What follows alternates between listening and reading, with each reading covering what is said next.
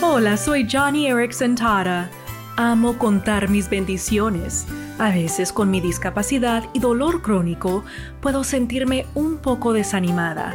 Mi enfoque puede volverse hacia adentro y fácilmente puedo olvidar mis bendiciones. Puede ser que tú también has experimentado cómo el sufrimiento puede cegarte a las cosas buenas que tienes.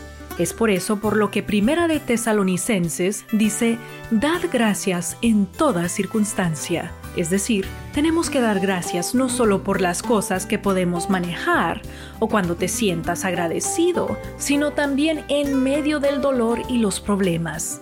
Pues es entonces cuando tu fe se forja en fuego y se hace fuerte y duradera. Entonces, desafíate en dar gracias por todo y mientras lo haces, Dios te recompensará con la feliz emoción del verdadero agradecimiento.